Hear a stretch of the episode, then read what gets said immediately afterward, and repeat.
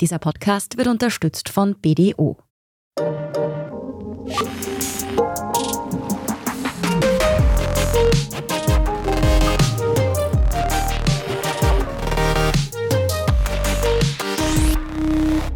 Willkommen zu Lohnt sich das? Der Standard-Podcast über Geld.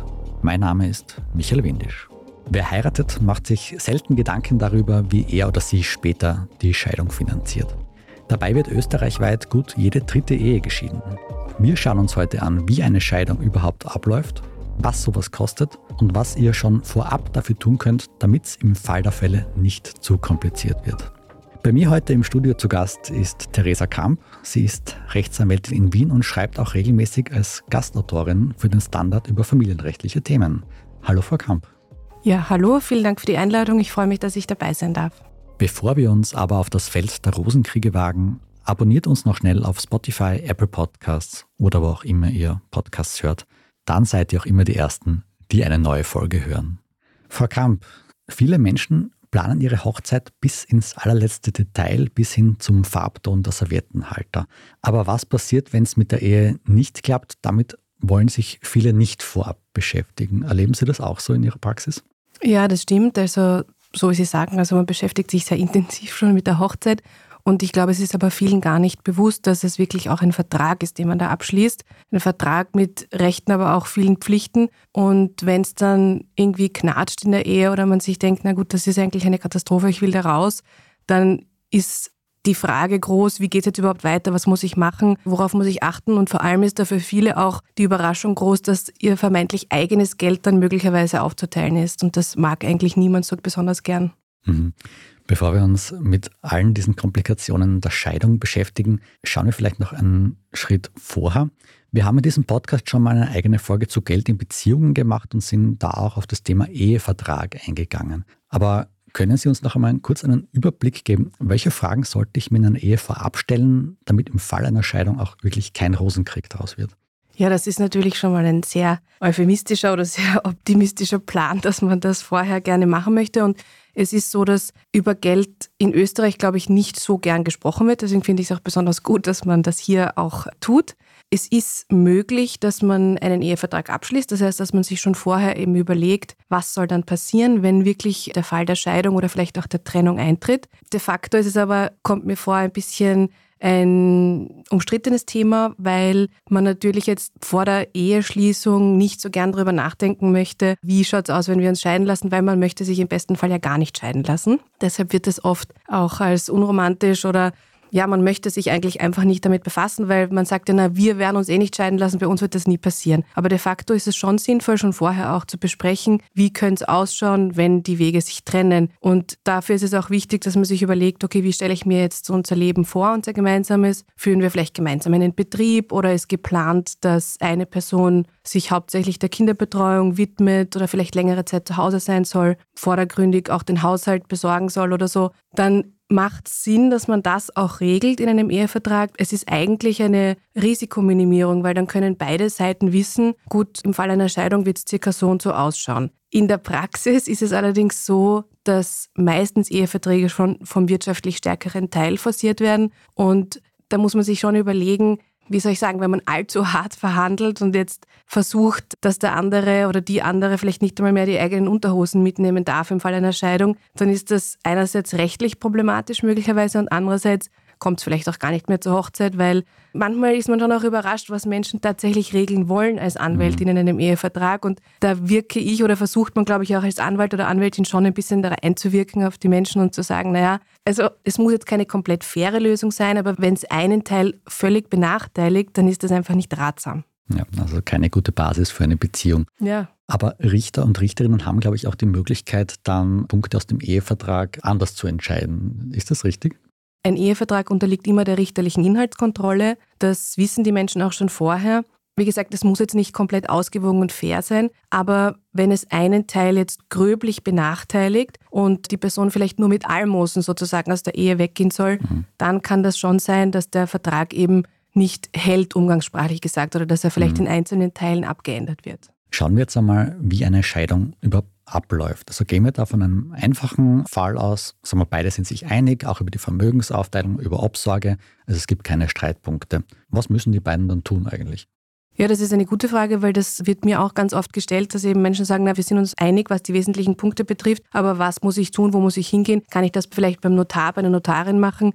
Also es ist so, wenn ich eine Einigung darüber getroffen habe, dass ich mich scheiden lassen möchte, das ist schon einmal der erste und wichtigste Schritt. Und auch weiß, wie sollen die wesentlichen Scheidungsfolgen ausschauen, also wie soll das gemeinsame Vermögen aufgeteilt werden, was mache ich vielleicht mit Schulden, wie schaut es mit der Ehewohnung aus, wenn ich in einem ersten Schritt eine Einigung darüber gefunden habe, dass ich überhaupt eine Scheidung möchte, was schon mal eine Herausforderung ist, weil das nicht immer so ist, dass beide zur gleichen Zeit eine Scheidung wollen und sich auch einig sind über die wesentlichen Scheidungsfolgen, also wie soll das gemeinsame Vermögen aufgeteilt werden, wie schaut es vielleicht mit gemeinsamen Schulden aus, soll es für eine Person, die Ehefrau oder den Ehemann, nach ehelichen Unterhalt geben. Wenn man gemeinsame Kinder hat, wie schaut es mit Obsorge, Kontaktrecht und Kindesunterhalt aus? Wenn ich über all diese Punkte eine Einigung habe, dann kann ich gemeinsam einen Antrag beim zuständigen Wohnortbezirksgericht stellen auf einvernehmliche Scheidung und das Gericht wird dann einen Termin ausschreiben. Zudem müssen beide Eheleute persönlich erscheinen und es braucht zumindest bei diesem Termin dann eine Einigung. Entweder kann man die schon vorher mitnehmen, man kann sie auch dort vor Ort mit dem Richter oder Richterin gemeinsam formulieren und das wird dann dort protokolliert. Aber jedenfalls zum Zeitpunkt dieser Verhandlung müssen beide persönlich erscheinen und da braucht es eine Einigung. Und das Gericht, wenn man das alles hat, dann geht es relativ schnell. Man muss sozusagen auf diesen Termin warten, auf diese erste Verhandlung, die das Gericht ausschreibt und dann entscheidet das Gericht mittels Beschluss, dass die Ehe geschieden wird. Mhm. Und das Gericht macht das gratis oder kostet das was? Nein, also gratis ist es nicht, aber dieser gemeinsame Scheidungsantrag, den man da stellt, dafür muss man im Moment sind es, glaube ich, 312 Euro bezahlen. Und wenn man dann eben diesen Scheidungsvergleich vor Gericht abschließt, muss man dafür noch einmal gemeinsam 312 Euro bezahlen. Wenn man jetzt unbewegliches Vermögen oder so übertragen möchte, dann kommt noch was dazu. Ich glaube, das sind aktuell 156 Euro. Also das ist es im Wesentlichen, wobei man natürlich sagen muss, auch eine einvernehmliche Scheidung läuft nicht immer so ab, dass zwei Menschen einfach komplett ohne Beratung da jetzt sich überlegen, na gut, wir lassen uns scheiden, wir glauben, es wäre so und so ganz günstig, mhm. sondern oft ist es ja doch so, dass Menschen auch Anwälte oder Anwältinnen im Hintergrund beschäftigen, sich vielleicht zumindest beraten lassen. Das würde ich auch auf jeden Fall empfehlen, dass man eine rechtliche Beratung zumindest in Anspruch nimmt, auch wenn man sich einvernehmlich scheiden lassen möchte weil einfach eine Scheidung weitreichende Folgen haben kann und das kann lange Zeit einen dann noch verfolgen, weil man sich nicht gut genug ausgekannt hat. Mhm. Und ist die Vorgehensweise bei eingetragenen Partnerschaften die gleiche? Ja, also eingetragene Partnerschaften, das heißt dann, also die Begrifflichkeiten sind ein bisschen anders, aber die Vorgehensweise ist die gleiche. Mit einigen wenigen kleinen Unterschieden ist die eingetragene Partnerschaft der Ehe völlig gleichgestellt und also das Verfahren zur Auflösung, zur einvernehmlichen Auflösung einer eingetragenen Partnerschaft ist gleich.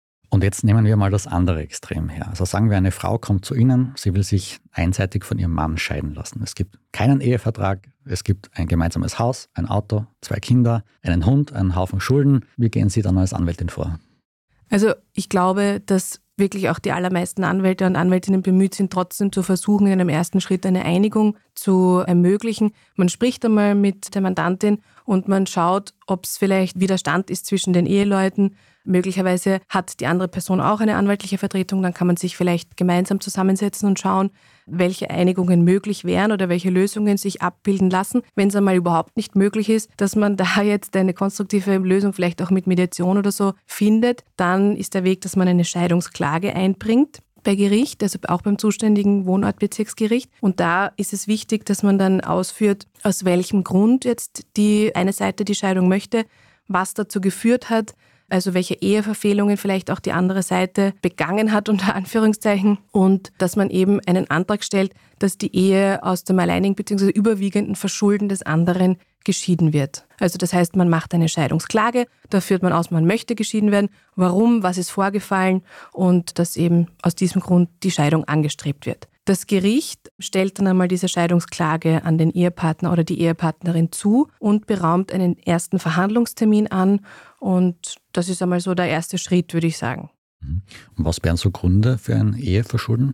Also in Österreich gilt nach wie vor das Verschuldensprinzip. Das bedeutet, dass eben wenn eine Person überwiegend schuld ist am Eheaus, weil sie eben schwere Eheverfehlungen gesetzt hat, die dann dazu geführt haben, dass die Ehe unheilbar zerrüttet wurde, dass diese Person möglicherweise auch finanziell nachteilige Konsequenzen nach der Ehe tragen muss, beispielsweise in Form von nachehelichem Unterhalt Und weil Sie jetzt gefragt haben, welche Eheverfehlungen das sein können, beispielsweise kann das sein, nach wie vor ist Untreue eine schwere Eheverfehlung, körperliche Gewalt.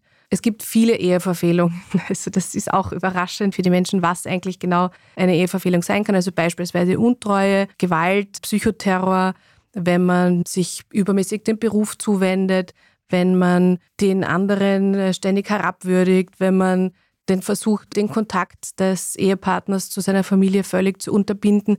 Also es gibt sehr viele Möglichkeiten. Ja. Im Gesetz sind einige sozusagen exemplarisch angeführt, aber das bedeutet nicht, dass es nur diese Eheverfehlungen gibt, die im Gesetz genannt werden. Mhm. Also das ist dann auch eine Frage, wie der Richter, die Richterin dann entscheidet oder wie das sieht. Genau, wenn man jetzt eben eine Scheidungsklage anstrebt, dann führt man eben Gründe an, die aus der eigenen Sicht eben zur Zerrüttung der Ehe geführt haben. Und es ist dann quasi ein normales, unter Anführungszeichen, Zivilverfahren, wo das Gericht Beweise aufnimmt. Es werden die Parteien gehört, also beide Eheleute werden dann sollte es nicht zu einer Einigung kommen, werden befragt. Es können auch Zeugen befragt werden. Es können Beweise in Form von Urkunden, Fotos, Detektivberichte vorgelegt werden. Und das Gericht schaut sich das alles an und am Ende wird ein Urteil gefällt. Wobei man auch sagen muss, dass viele Scheidungen mit einer Scheidungsklage beginnen, aber nicht mit einem Scheidungsurteil enden, sondern es ist jederzeit möglich, dass man ein strittiges Scheidungsverfahren umstellt auf eine einvernehmliche Scheidung. Und das passiert auch in der Praxis sehr häufig. Und manchmal ist es eben nicht von Anfang an möglich, dass man zu einer einvernehmlichen Lösung findet, dann startet man das Verfahren vielleicht einmal im besten Fall mit einer eher schlanken Klage, wo man jetzt nicht zehn Seiten reinschreibt und Schmutzwäsche wäscht und sagt, was der andere nicht schon alles vor 25 Jahren gemacht hat, sondern man kann sich auch weiteres Vorbringen vorbehalten und man kann sagen, ich hoffe noch auf eine einvernehmliche Lösung, mhm. weswegen ich mir jetzt die Relevierung weiterer Eheverfehlungen vorbehalte oder so. Ja. Mhm. Jetzt ist es natürlich schwer zu sagen, was so eine sagen wir, komplizierte Scheidung kostet. Aber wenn Sie an Ihren bisher schwierigsten Fall denken, können Sie uns da sagen, wie viele Stunden Arbeitszeit Sie als Anwältin dafür gebraucht haben? Das lässt sich so pauschal tatsächlich jetzt nicht sagen. Es ist so, dass eben im Familienrecht, beziehungsweise wenn es jetzt um Scheidungsverfahren geht, gibt es unterschiedliche Möglichkeiten, wie Anwälte oder Anwältinnen abrechnen. Man muss auch sagen, es braucht im Scheidungsverfahren keinen Anwalt. Also ich muss mich nicht durch eine Anwältin vertreten lassen. Das kann ich auch selber machen. Wenn ich mich aber vertreten lassen möchte, muss es ein Anwalt oder eine Anwältin sein. Und es gibt unterschiedliche Möglichkeiten, wie eben Anwältinnen abrechnen. Entweder man rechnet nach Tarif ab oder was halt relativ häufig ist, dass eben im Familienrecht nach Stundensatz abgerechnet wird. Da kommt es dann natürlich darauf an, was für einen Stundensatz mein Anwalt, meine Anwältin hat. Es ist, glaube ich, ganz wichtig, dass da Transparenz herrscht und dass da auch genau gefragt wird, was es kostet und ob da vielleicht abgeschätzt werden kann, wie viele Stunden es dauert. Es kommt ganz stark auf die jeweilige Situation an und was diese konkrete Familie oder Mandantin oder Mandant tatsächlich braucht.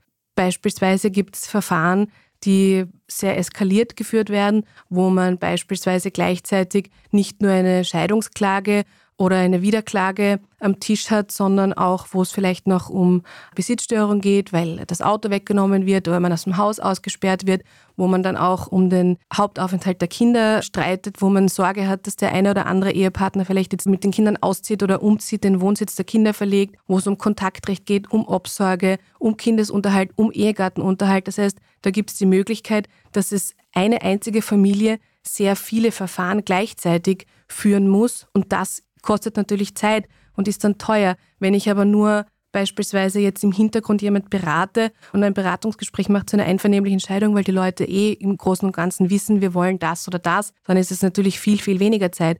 Oder wenn es jetzt ein kinderloses Paar ist, die sich jetzt nicht, wie soll ich sagen, bis aufs Blut streiten, mhm. dann äh, wird es auch viel weniger Zeit brauchen. Das heißt, man muss sich wirklich anschauen, wie ist die jeweilige Situation und im besten Fall kann man das aber auch vorher mit dem Mandanten oder der Mandantin besprechen und sagen, schauen Sie da und dort ist eben, sind diese und jene Kosten möglicherweise zu erwarten. Und es kommt natürlich auch immer darauf an, darauf hat man nicht so einen großen Einfluss, was macht die Gegenseite jetzt, blöd gesagt, was macht der Ehemann, die Ehefrau? Gibt es da sehr viele Schriftsätze? Gibt es da mehrere Verhandlungen, weil ganz viele Zeugen beantragt werden? Das heißt, all diese Dinge, mhm. im Endeffekt kommt es darauf an, wie viel Zeit braucht man. Mhm. Erleben Sie auch, dass dann Anwälte, Anwältinnen als Druckmittel von einer anderen Partei eingesetzt werden, zur Einschüchterung, dass man sagt, okay, ich habe jetzt einen ganz guten Anwalt, gegen den hast du keine Chance, also akzeptiere lieber meine Vorschläge und lass dich gar nicht darauf ein? Also ich glaube, dass eine Scheidung für die Menschen eine Extremsituation ist und dass man da natürlich versucht, alles Mögliche zu tun, um irgendwie da rauszukommen aus der Situation. Ja. Und ich glaube auch, dass das sage ich meinem Anwalt, die erwachsene Variante ist von, das sage ich meiner Mama. Also ich glaube, dass man da schon auch dieses Gefühl hat, der Anwalt oder die Anwältin wird auch als Schutz oder natürlich auch irgendwie als Waffe gesehen. Ich habe einen besseren Anwalt, ich habe eine bessere Anwältin, ich habe eine bessere Waffe. Ich glaube, das ist schon auch so ein bisschen die Überlegung manchmal und das ist auch legitim, das verstehe ich auch, dass man einfach in der Situation das Gefühl hat, man ist verzweifelt, man ist einfach unter Wasser und man versucht irgendwie, dass einem jemand hilft und dass jemand an seiner Seite ist. Das ist auch ganz wichtig. Ich glaube, dass trotzdem viele, sehr viele Kollegen und Kolleginnen, die auch im Familienrecht arbeiten, trotzdem lösungsorientiert und konstruktiv auch sind und auch wenn eine Situation eben am Anfang vielleicht eskalativ wirkt, weil eben da immer viele Emotionen im Spiel sind, sollte man trotzdem nicht den Überblick verlieren und wissen, dass es trotzdem immer noch möglich sein muss, dass man vielleicht doch umschwenkt auf eine einvernehmliche Lösung, weil das eben nicht nur, was die Kosten betrifft, meistens besser ist, sondern auch gerade im Familienrecht, wo es eben um langjährige Beziehungen geht, möglicherweise auch Kinder im Spiel sind, ist es einfach sinnvoll, wenn beide Menschen gesichtswahrend aus der Sache rauskommen können und danach beide irgendwie weiterleben können. Ja? Dieses Gefühl oder dieser Wunsch, dieser kurzzeitige gemeinsam in den Abgrund und ich zerstöre den anderen, das ist eigentlich wirklich destruktiv und da sollte man auch sich als Anwalt oder Anwältin jetzt nicht da völlig da einspannen lassen. Natürlich ist man für den Mandanten und für die Mandantin da und also es ist, kommt auch sehr stark darauf an, was die Menschen sich wünschen, wie auch die Anwälte agieren. Also da haben, glaube ich, manchmal die Anwälte oder Anwältinnen einen schlechteren Ruf, dass die quasi so Konflikte anheizen. Das erlebe ich eigentlich sehr selten, sondern es kommt schon auch stark darauf an, was sich die jeweiligen Mandanten oder Mandantinnen wünschen. Hm. Sie haben jetzt das Thema Unterhaltszahlungen schon ein paar Mal angesprochen, die als langfristige Folgekosten einer Scheidung manchmal im Raum stehen. Wann muss eigentlich wer Unterhaltszahlungen leisten? Ja, also das ist eben auch in Österreich im europäischen Vergleich so ein bisschen eine besondere Situation, weil eben, das habe ich eh schon vorher erwähnt, in Österreich nach wie vor das Verschuldensprinzip gilt, was auch dazu führt, meiner Meinung nach, dass Scheidungsverfahren eben teilweise hochstrittig geführt werden und auch wirklich eben Schmutzwäsche vor Gericht gewaschen wird, weil es sich eben auszahlen kann, dieses Scheidungsverfahren zu gewinnen. Also dass es wirklich so ist, dass ich jetzt dem Gericht darlege, warum jetzt nicht ich vielleicht oder wir beide schuld sind, dass die Ehe aus ist, sondern wirklich mein Partner, meine Partnerin, weil eben die Person, die das Verfahren gewinnt, das Scheidungsverfahren gewinnt und wesentlich weniger verdient, dann möglicherweise von dem Ehepartner oder der Ehepartnerin Anspruch auf angemessenen Unterhalt hat. Und dieser angemessene Unterhalt, das ist eigentlich normalerweise nicht zeitlich befristet. Das heißt, das ist schon ein großes Risiko, so ein Verfahren zu verlieren, weil da kommt es dann darauf an, es wird nach Prozentsätzen geregelt. Das bedeutet, wenn ich jetzt beispielsweise mich als junge Assistenzärztin scheiden lasse und das Scheidungsverfahren verliere, weil ich vielleicht mit einem Kollegen ein Verhältnis eingegangen bin, dann wird mein Gehalt vielleicht als Assistenzärztin zwar schon gut sein, aber wird noch wesentlich steigen. Und wenn ich jetzt dann eben sozusagen schuldig geschieden werde und mein Partner vielleicht wesentlich weniger oder vielleicht gar nichts verdient, dann muss ich 33 oder wenn mein Partner auch verdient, 40 Prozent vom Familieneinkommen abzüglich seines eigenen Einkommens bezahlen. Und wenn ich dann später vielleicht irgendwann zur Primaria aufsteige, dann muss ich dann immer noch diese 33 oder 40 Prozent von meinem dann neuen Einkommen bezahlen. Das heißt, der Ex-Partner partizipiert dann auch ein bisschen an meinem beruflichen Erfolg oder Misserfolg. Und wenn ich jetzt eben plane, noch weiterhin gut zu verdienen und vielleicht in der Zukunft besser zu verdienen, dann ist das halt schon ein langfristiges und teures finanzielles Engagement. Mhm. Sie sagen, das ist nicht zeitlich befristet. Nein, also es gibt schon bestimmte Faktoren. Also wenn man zum Beispiel nur sehr, sehr kurz verheiratet war oder mhm. so, das kann schon auch mit einfließen. Aber grundsätzlich ist eben ein Unterhaltsanspruch nicht, wenn man jetzt eben schuldig geschieden wird und wesentlich mehr verdient, dann kann es eben sein, dass man diesen angemessenen Ehegattenunterhalt schuldet, wobei natürlich schon immer auch die eigenen Einkünfte des weniger verdienenden nicht schuldig oder des Ehepartners, der gewonnen hat, auch einberechnet mhm. werden. Und der kann auch unter Umständen angespannt werden. Das bedeutet, der kann jetzt auch nicht immer sagen, na, ich möchte aber nicht arbeiten, weil jetzt äh, freut es mich irgendwie nicht. Das heißt, da wird schon auch geschaut, was könnte diese Person verdienen. Aber grundsätzlich ist das eben nicht zeitlich befristet. Mhm. Wie berechnet sich dann eigentlich die Höhe der Unterhaltszahlungen?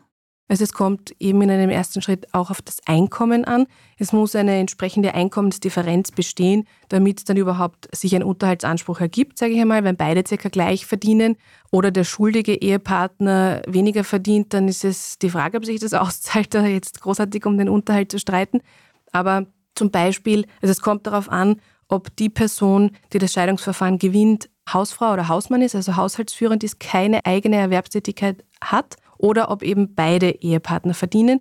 Und da haben sich so bestimmte Formeln herausgebildet. Also entweder wenn jetzt eine Person Hausfrau oder Hausmann ist, dann hat die grundsätzlich Anspruch auf 33 Prozent des monatlichen Einkommens des schuldigen Ehepartners. Und wenn die Person selber auch verdient, dann nimmt man sozusagen das Familieneinkommen, also das Einkommen des Ehemannes und das Einkommen der Ehefrau, addiert das und 40 Prozent davon ist dann sozusagen der Unterhaltsanspruch abzüglich des eigenen Einkommens.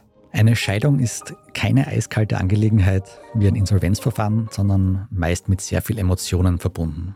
Wie sich das auf die Verhandlungen auswirkt, hören wir uns nach einer kurzen Pause an. Bleibt dran.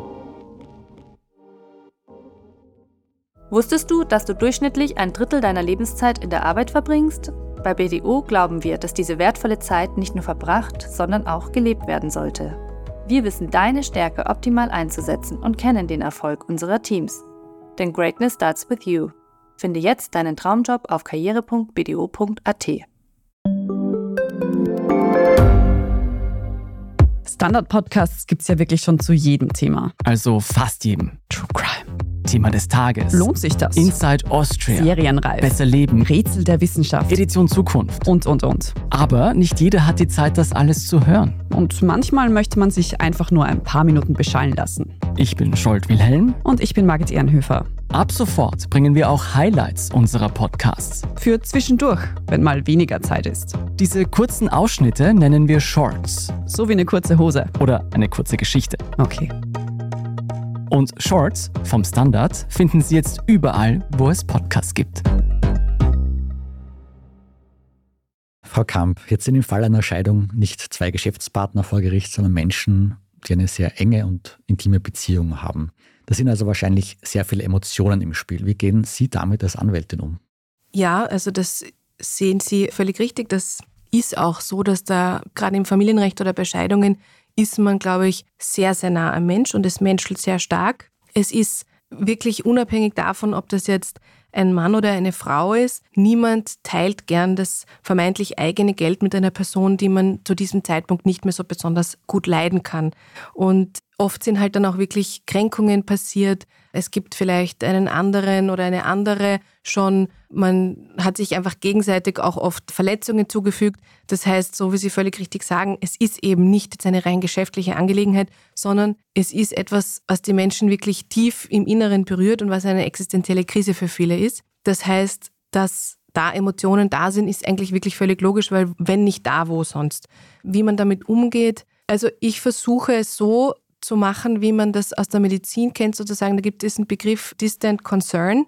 Also man versucht schon natürlich, das auch zu sehen und wahrzunehmen, dass es für die Menschen eine irrsinnig große emotionale Belastung ist. Aber es nützt den Leuten auch nichts, wenn man sich zu ihnen sozusagen in ihr Loch setzt und jetzt mit ihnen mitweint, weil das bringt einfach niemanden was. Das heißt, man muss da trotzdem einfach die Professionalität wahren, sagen, man kann bestimmte Dinge anbieten, man kann eine rechtliche Beratung anbieten, man kann den Menschen in irgendeiner Form helfen, aus dieser vermeintlich ausweglosen Situation rauszufinden durch rechtlichen Beistand. Aber natürlich muss man auch ganz klar die Grenzen der eigenen Kompetenz sehen. Immer wieder macht es auch wirklich Sinn, dass auch die betroffenen Personen vielleicht Psychotherapeutinnen oder Psychotherapeuten beiziehen und sich da auch wirklich psychologische Unterstützung holen, die man als Anwalt oder Anwältin einfach nicht bieten kann. Und treffen Ihre Mandantinnen und Mandanten dann auch manchmal irrationale Entscheidungen, vor denen Sie sie gewissermaßen bewahren müssen? Ja, ganz oft ist das so, weil eben einfach, und das ist wirklich absolut menschlich, es sind einfach Situationen, mit denen man nicht gerechnet hat, weil wenn man heiratet, dann wünscht man sich, dass das nie aufhört. Oder da ist die Liebe verlangt ja eigentlich irgendwie nach Unendlichkeit. Und wenn man dann diese Enttäuschung erfährt, und es ist eben ganz oft so, dass nicht beide Menschen zur gleichen Zeit sich vernünftig an einen Tisch setzen und sagen, ja gut, irgendwie haben wir was auseinandergelebt, sondern eben ganz oft ist es so, dass eine Person maßgeblich die Scheidung verlangt. Oft ist es auch so, dass es da vielleicht schon jemand anderen im Hintergrund gibt. Und dass man da dann irrational reagiert, das ist eigentlich die Regel oder das ist völlig normal, dass man auch da kurzzeitig den Wunsch hat, einfach wirklich auch die andere Person zurückzukränken oder einfach, dass man sich kurzzeitig überlegt, na, ich will dieser Person überhaupt gar nichts geben und der soll einfach nur verschwinden oder die soll nur verschwinden und dass man da so eine kurze Episode hat von Zerstörungswunsch. Ich glaube, das ist völlig normal und man hat da, glaube ich, schon als Anwalt oder Anwältin auch die Aufgabe, dass man sagt, ich verstehe Sie auf emotionaler Seite, aber rechtlich würde ich es Ihnen nicht raten und dass man da auch ein bisschen beruhigend auf das Ganze einwirkt. Mhm. Auch um die eigene Geldbörse zu schonen, nehme ich an, weil es ja doch das Ganze nur noch verzögert und weiter hinauszieht. Ja, das auch oft. Ich meine, natürlich, in manchen Situationen lohnt sich unter Anführungszeichen schon auch zu streiten. Also es braucht für eine Einigung auch die Bereitschaft von beiden. Und dass man jetzt wo ich kein Freund davon bin. Also ich glaube, es ist wirklich super, eine Einigung zu finden im Familienrecht. Aber ich muss auch ganz klar sagen, ich beteilige mich nicht an Verschenkungsaktionen, weil das ist für die Menschen billiger, wenn sie das dann ohne mich machen. Es gibt auch das andere Extrem, dass Menschen sagen, na, ich will mich nur einigen, ich will nur raus und auf alles bereit sind zu verzichten. Und da ist es, glaube ich, auch wichtig, dass man so ein bisschen diesen Gegenpol anbietet und sagt, naja, schauen Sie, das empfinden Sie jetzt so, aber in fünf Jahren werden Sie vielleicht das anders sehen und da muss man dann auch natürlich irgendwie in Wahrheit hat man da die Aufgabe, einfach die Interessen der Person im Blick zu behalten und einfach beratend zur Seite zu stehen, wobei man natürlich schon sagen muss, das sind eigenverantwortliche erwachsene Menschen und im Endeffekt entscheidet der Mandant und die Mandantin. Man kann da natürlich einen Rat oder eine professionelle Meinung anbieten, aber jeder ist seines eigenen Glückes Schmied. Mhm. Besonders emotional wird es sicher dann, wenn es um Kinder geht. Ich denke, für die Zwecke der heutigen Folge klammern wir besser mal aus, wie Obsorgefragen rechtlich genau geklärt werden. Aber auch bei Kindern geht es ja wieder ums Geld, nämlich um Alimente. Wie werden die eigentlich geregelt? Ja, das ist auch ein bisschen ein Problemthema sozusagen mit den Kindern und dem Geld, weil der Kindesunterhalt nämlich auch mit dem Kontaktrecht zusammenhängt. Also das Kontaktrecht bedeutet, wer betreut wie oft die Kinder auf Deutsch. Und die Situation in Österreich ist eben so, dass je mehr Kontaktrecht eine Person hat, desto weniger Kindesunterhalt zahlt sie, was natürlich die Konflikte massiv anheizt aus meiner Sicht. In Deutschland wird es, soweit ich informiert bin, aktuell diskutiert, ob man das auch so machen soll. Und da gibt es eben ganz große Warnungen. Also ich würde das auch eher kritisch sehen. Der Kindesunterhalt richtet sich einerseits eben danach, wie ist der Bedarf des Kindes, wie alt ist das Kind. Und es haben sich da Prozentsätze herausgebildet, Je nach Alter des Kindes werden eben 16 bis 22 Prozent des monatlichen Nettoeinkommens des Unterhaltsschuldners oder der Unterhaltsschuldnerin geleistet. Und Kindesunterhalt zahlt die Person, die nicht immer im gleichen Haushalt wohnt mit den Kindern. Also Hausnummer, wenn man jetzt einmal dieses ganz klassische, auch schon leicht antiquierte Bild vielleicht bemühen möchte. Die Kinder bleiben bei der Mutter, der Vater sieht die Kinder jedes zweite Wochenende. Wie gesagt, das ist jetzt absichtlich plakativ wenig dann würde jetzt der Vater Kindesunterhalt zahlen und die Mutter würde ihren Teil des Kindesunterhalts in Naturalleistungen, also Pflege und Erziehung des Kindes, leisten. Das heißt, die Person, die eben nicht mit den Kindern ständig zusammenlebt, schuldet Geldunterhalt und da gibt es eben diese Prozentsätze 16 bis 22 Prozent, wobei es in Österreich auch eine sogenannte Playboy-Grenze oder Luxusgrenze gibt. Da sagt man, eine besondere Überalimentierung ist dann irgendwo auch pädagogisch nicht wertvoll. Also man möchte jetzt auch nicht den Kindern sozusagen so viel Geld geben, Bereichen Eltern, dass sie selber vielleicht gar keinen Anreiz mehr haben, dass sie irgendwann arbeiten. Und deshalb deckelt man ab einer gewissen Einkommenshöhe eben diese Prozentsätze. Und was auch noch relevant ist, das ist sowohl beim Ehegattenunterhalt als auch beim Kindesunterhalt relevant, gibt es noch weitere Sorgepflichten. So gibt es viele andere Kinder oder vielleicht noch Ehepartnerinnen. Das heißt, das reduziert auch diesen Kindesunterhalt. Mhm. Also mit Unterhaltszahlungen, Alimenten kommt schon einiges zusammen. Ja, das stimmt, ja. Mhm. Frau Kramp, zum Schluss habe ich noch eine Frage an Sie, die vielleicht schlecht für Ihr Geschäft ist. Aber was sind die drei wichtigsten Vorkehrungen, die ich treffen kann, damit im Fall der Fall eine Scheidung nicht zu kompliziert und vor allem zu teuer für mich wird? Ich glaube, eine Sache, die mir jetzt akut einfällt, die ist vielleicht jetzt aber wenig hilfreich ist, dass man sich wirklich auch gut überlegt, mit wem möchte ich eine Ehe eingehen. Weil das ist schon meine Wahrnehmung, dass nicht die Menschen im Scheidungssaal plötzlich völlig anders sind, als sie vorher die ganze Beziehung waren. Das heißt, wenn Menschen sich unfair verhalten, also in der Beziehung, dann verhalten sie sich auch unfair im Scheidungsverfahren. Und deswegen ist es, glaube ich, schon, also dieser alte Spruch, drum prüfe, wer sich ewig bindet, ist, glaube ich, tatsächlich, hat was für sich. das sollte man wirklich überlegen, weil das ist wirklich vielen Menschen nicht bewusst, aber die Ehe selber ist ein Vertrag und das ist ein sehr auflösungsfeindlicher Vertrag. Wenn die andere Person das nicht auflösen möchte und ich kann der Person nichts vorwerfen, dann bin ich möglicherweise ziemlich lange verheiratet und egal wie glücklich oder unglücklich ich bin, weil nämlich, ob es mir gut geht in der Ehe oder nicht, ist rechtlich wurscht. Das heißt, das ist einmal die erste Sache. Ich sollte mir überlegen, wen ich heirate. Und dann ist es wirklich wichtig, also das erlebe ich ganz häufig, das passt so ein bisschen zu dem Thema, über Geld spricht man nicht. Viele Menschen oder viele Mandantinnen, vor allem muss man sagen, es sind Frauen, die zu mir kommen, haben keine Ahnung, was für eine finanzielle Situation ihre Familie hat. Das heißt, viele Personen wissen gar nicht, was verdient der Ehemann, die Ehefrau, was gibt es überhaupt an Kosten, was gibt es an Ersparnissen, wo sind diese Ersparnisse überhaupt, gibt es vielleicht Aktien, gibt es Gold, wo ist das? Und zwar, da ist es ganz wichtig, dass man sich schon, wenn es gut ist, irgendwie ein Bild macht und nicht, sage ich jetzt, blauäugig sozusagen da durchsegelt und sich denkt, na, der Partner, die Partnerin kümmert sich schon. Ja, ja, die kümmern sich schon, aber nur solange es gut ist. Und wenn es nicht gut ist, dann ist halt einfach nichts mehr da. Also das ist auch sehr wichtig, dass man sozusagen sich selber informiert, dass man einfach weiß, was ist an Geld da, was habe ich an Kosten, was hat meine Familie an Kosten und sich darüber informiert. Und als drittes würde ich vorschlagen, dass wenn man sich mit dem Gedanken an eine Scheidung trägt, dass man sich selber überlegt, und das ist wirklich auch etwas, was ich ganz oft erlebe, dass Menschen zu mir kommen und sagen, ja, ich weiß eigentlich gar nicht, was ich will und ich habe jetzt eh schon meinen Partner, meine Partnerin gefragt und die haben das und das gesagt und da muss man wirklich auch versuchen, so ein bisschen den Fokus auch auf sich selbst zu lenken und sich zu überlegen, in einem ersten Schritt, was will ich eigentlich? Weil das, was dann einmal auf dem Tisch liegt, sozusagen, das ist einmal die Verhandlungsmasse. Und wenn ich einmal hineingehe und sage, ich weiß eigentlich gar nicht, und was würdest denn du vorschlagen, was ich bekomme, das ist einmal schlecht. Das heißt, bevor ich mit meinem Partner oder meiner Partnerin spreche, sollte ich mir überlegen, was will ich und was ist mein Best-Case-Szenario, was ist mein Best-Outcome, was möchte ich haben oder was brauche ich auch, wie muss die Regelung sein in dieser Scheidung, dass ich danach weiterleben kann und was will ich auch einfach haben. Es empfiehlt sich also schon im Vorfeld, sich gut zu überlegen, mit wem man einen Vertrag fürs Leben eingeht, in der Ehe über Geld zu sprechen und im Fall einer Scheidung genau zu klären, was man eigentlich selbst möchte. Frau Kamp, herzlichen Dank für das Gespräch. Ja, ich bedanke mich. Es war für mich sehr nett, mit Ihnen zu plaudern. Vielen Dank auch euch fürs Zuhören. Ich hoffe, auch unsere heutige Folge hat euch gefallen. Wenn ihr jemanden kennt, der oder die kurz vor einer Scheidung steht oder aus anderen Gründen von lohnt sich das profitieren könnte, dann freuen wir uns, wenn ihr uns weiterempfehlt. Gebt uns auch gerne eine gute Bewertung auf Spotify, Apple Podcasts oder wo auch immer ihr Podcasts hört. Feedback und Fragen schickt ihr uns am besten an podcast.derstandard.at. Diese Folge wurde produziert von Scholt Wilhelm und Christoph Neuwirth. Ich bin Michael Windisch.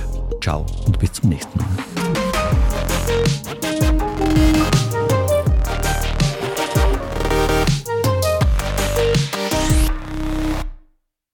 Wusstest du, dass du durchschnittlich ein Drittel deiner Lebenszeit in der Arbeit verbringst? Bei BDO glauben wir, dass diese wertvolle Zeit nicht nur verbracht, sondern auch gelebt werden sollte. Wir wissen deine Stärke optimal einzusetzen und kennen den Erfolg unserer Teams. Denn Greatness starts with you.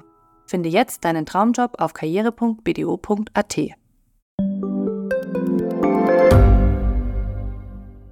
Gibt es außerirdisches Leben? Haben Tiere ein Bewusstsein? Können wir durch die Zeit reisen?